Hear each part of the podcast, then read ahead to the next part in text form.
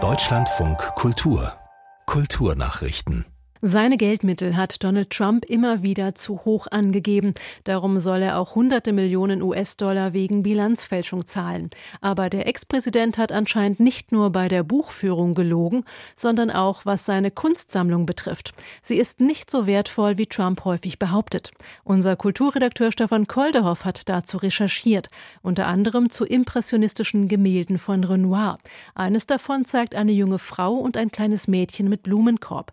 Trump stellte das Werk in seiner Wohnung Besuchern und Journalistinnen als Original vor. Doch, so sagt unser Kollege, das Bild hängt seit 1933 im Art Institute of Chicago. Die haben am Freitag auch nochmal bestätigt, dass es da nach wie vor hängt und dass Trump eben nicht das Original hat. Zweites Beispiel in der Privatwohnung im Trump Tower. Da gibt's ein Büro von Melania Trump. Auch da ist ein Renoir-Gemälde im dicken Goldrahmen, eine Frau in der Theaterloge. Eins der wichtigsten Bilder, die es im Impressionismus überhaupt gibt. Auch da aber ein Problem. Das Bild gehört einem Museum in London seit 99 Jahren. Auch da kann er also das Original nicht haben.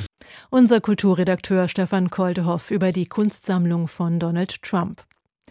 Seit 1975 entscheidet das Publikum in den USA über die People's Choice Awards für Film, Musik, Fernsehen und Popkultur. Zum ersten Mal wurde nun ein Musiker aus Asien zum beliebtesten männlichen Künstler gewählt. Der Südkoreaner Jungkook von der K-Pop-Band BTS. Bei den Künstlerinnen gewann Taylor Swift, die bei der Preisverleihung in Kalifornien insgesamt vier Auszeichnungen entgegennahm. Weitere im Bereich Musik gab es etwa für Beyoncé, Shakira, Billie Eilish oder Lenny Kravitz. Zum Film des Jahres wählte das Publikum Barbie, während Grey's Anatomy bei den Fernsehserien gewann. Der Museumsverband Thüringen hat sein bislang größtes Forschungsprojekt zu NS-Raubgut begonnen.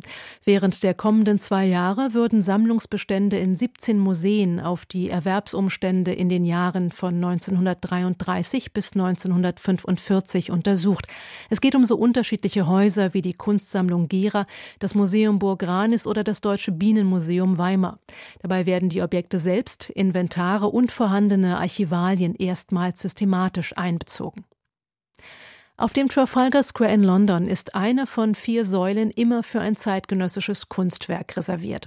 Bald könnte dort eine riesige Süßkartoffel stehen, ein bunter Eiswagen oder auch ein Katzenornament. Diese Skulpturen haben es auf die aktuelle Kandidatenliste geschafft. Daneben gibt es noch vier weitere Vorschläge.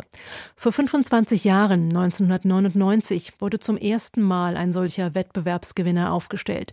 Die Initiative wird unter anderem vom Londoner Bürgermeister und dem Arts Council England finanziert. Eine Kommission wählt die Kunstwerke aus und bezieht dabei auch Rückmeldungen aus der Öffentlichkeit mit ein. Die nächste Skulptur, die enthüllt wird, zeigt Gesichter von Hunderten von Transpersonen.